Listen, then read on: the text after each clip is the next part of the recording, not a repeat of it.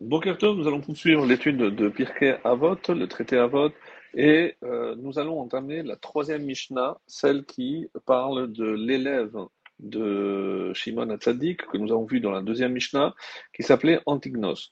Alors, comme nous allons le voir dans les Mishnayot suivantes, les, la paire de sages qui sont présentés, normalement, et c'est comme ça que les commentaires le font remarquer, il s'agit toujours de celui qu'on appelle le Nasi, et celui qui est Avbeddin. Donc, c'est les deux qui dirigeaient le Sanhedrin lorsqu'il existait, ou les membres de la Grande Assemblée. Donc, euh, c'était toujours par paire. Et par exemple, Yossi ben Yoézer de Tsereda était Nassi, alors Yossi ben Yohanan et de Yerushalayim était le Avbeddin. On verra plus tard Yehoshua ben Perachia Nassi, et Nitai Ha'arbeli Avbeddin, Yehuda ben Tabai Nassi, le Shimon ben Chetach Avbeddin, Shemaya Nasi, Aftalion Avbeddin, Hillel était le Nasi et Shammai était le Avbeddin. Généralement, on considère que pour être Nasi, il fallait être de la descendance de, du roi David. Et le 3, la troisième Mishnah nous dit Antignos, le maître de Soho, a reçu ses enseignements donc de Shimon Hatzadik, qui était son maître. Il disait d'une manière régulière Ne soyez pas tels des esclaves qui servent leur maître afin de recevoir une gratification, mais soyez plutôt comme des esclaves hein, qui servent leur maître sans attendre de gratification. Et que la crainte du ciel soit sur vous.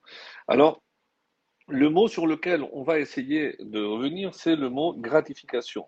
Est-ce qu'il s'agit ici simplement d'une euh, récompense ou, ou pas? Alors de quoi s'agit-il? Et c'est ce que, euh, par exemple, euh, Obadia Bartinora nous dit, ce terme évoque la, la notion de valeur que l'on peut estimer.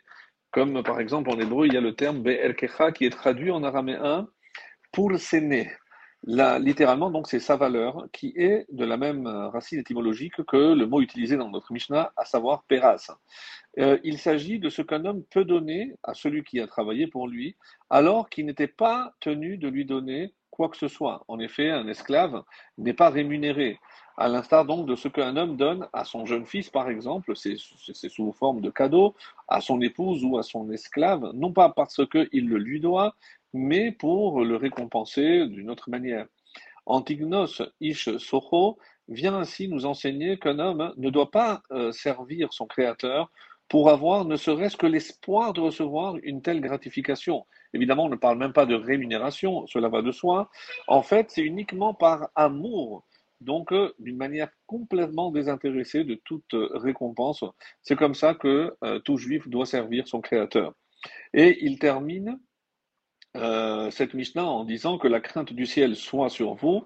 Ici, Antignosh, euh, vient justement par euh, cet enseignement euh, signifier que même lorsque tu sers Hachem avec un amour désintéressé, il te faut le servir également par crainte. Il n'y a pas que l'amour, donc on sait très bien qu'il y a deux grandes façons, deux façons de servir Dieu, par crainte crainte de sa grandeur, car celui, euh, rajoute euh, le rabbin Obadiah Bartinora, que celui qui sert Hachem par amour est empressé d'accomplir celui euh, les commandements d'Hachem. C'est ce qu'on appelle les mitzvot assez, les mitzvot, les commandements littéralement d'action. Tandis que celui qui sert Hachem avec crainte, hein, eh ben, lui, il se gardera de, de transgresser tous les commandements c'est-à-dire l'abstention, en hébreu, mitzvot, lotase, les interdits. Et c'est pour ça qu'il y a l'amour, c'est ce qui nous pousse à faire, le, la crainte, c'est ce que je ne dois pas faire, ce sont les mitzvot assez, au nombre de 248, et les mitzvot, les commandements négatifs, lotase, donc d'abstention, qui sont au nombre de 365. Et c'est comme ça que le service divin s'en trouvera euh, alors complet. C'est dans cette perspective que nos maîtres euh, ont dit dans le Talmud de Jérusalem, notamment euh, dans le traité Berachot 9, sers Hachem par amour et sers-leur par crainte. Sers Hachem par amour car si tu en venais à, par mégarde à détester ses commandements, tu te rappelleras alors que tu aimes Hachem et que celui qui aime ne déteste pas, ne hait pas. De même, sers-le par crainte car si tu en venais à vouloir rejeter ses commandements, tu te rappelleras alors que tu le crains et que celui qui craint ne rejette pas. Voilà en gros donc ce que le Antignos Ishoro veut nous faire comprendre à travers cette, euh, troisième Mishnah. Euh, le Rambam Maïmonide dira à peu près la même chose, euh, insistant sur le mot péras désigne la récompense que l'on offre à quelqu'un à qui on ne doit rien, simplement par bonté ou par générosité, explique le Rambam par exemple, lorsqu'on demande à son esclave ou à son jeune fils ou à sa femme de faire telle chose contre une ou deux pièces d'argent, telle la différence entre la gratification, le mot Péras est le mot en hébreu salaire qui est désigné par sachar, car le salaire désigne ce qui est dûment exigible et doit être payé. Et c'est pour ça que ici, il insiste énormément sur le fait que on ne doit pas servir euh, Hachem même sous cette forme-là.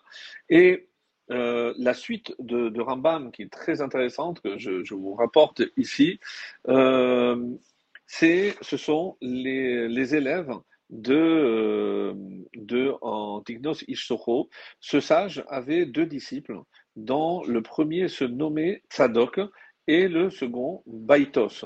Lorsqu'ils l'entendirent tenir ces propos, ce, ce, que nous venons de lire dans la deuxième Mishnah, ils se sont écartés de lui et un confia à l'autre que le maître avait déclaré ouvertement qu'il n'y a ni rétribution ni châtiment, ce qui est évidemment contraire aux 13 articles de foi, et qu'il n'y a rien à espérer donc de ce côté-là, car ils n'avaient pas compris le but de l'enseignement de leur maître. Ils ont discuté et finalement, comme nous le précise ici Rambam, ils ont fini par renier la Torah. Et autour de chacun d'eux se rassembla une secte que les sages vont appeler par la suite les Tzedukim, en français on les appelle les Sadducéens, et les Boétusiens, en hébreu les Baitosim. Et puisqu'il leur était impossible euh, d'ameuter les foules autour de leur nouvelle foi, alors, euh, car cette foi sépare déjà ceux qui sont rassemblés, Comment pourrait-elle unir donc ceux qui sont séparés? Ils reprirent donc à leur compte euh, la chose qu'ils ne pouvaient rejeter aux yeux du peuple, car ils avaient poussé un petit peu l'audace jusque-là. Euh, cela leur aurait été, leur aurait coûté la vie, bien sûr. Et donc, qu'est-ce qu'ils ont préservé? Ils ont préservé la Torah écrite, et chacun d'eux fit croire à son assistance qu'il avait foi euh, en la Torah écrite, mais qu'il récusait la Torah orale en arguant qu'elle n'est pas une transmission exacte et qu'il y avait malheureusement dans la transmission des erreurs. Il n'avait en cela pour intention évidemment que de se libérer de l'ensemble des commandements reçus par transmission orale, des décrets et tous les, ce qu'on appelle les institutions, les gezerot des Chachamim, puisqu'il leur était impossible de tout repousser à la fois, l'écrit et l'oral.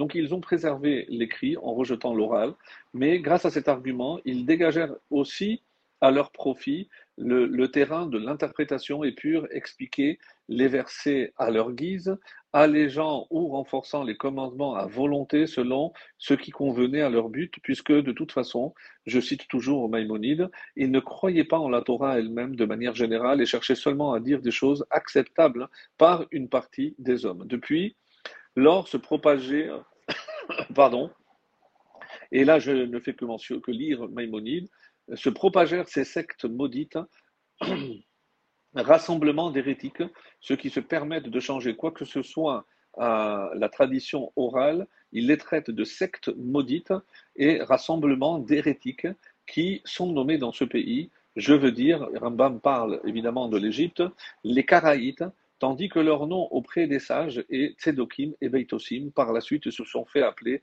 les Karaïtes. Ils furent les premiers à contester la Torah orale et interpréter les versets à leur guise, sans du tout se mettre à l'écoute d'un sage.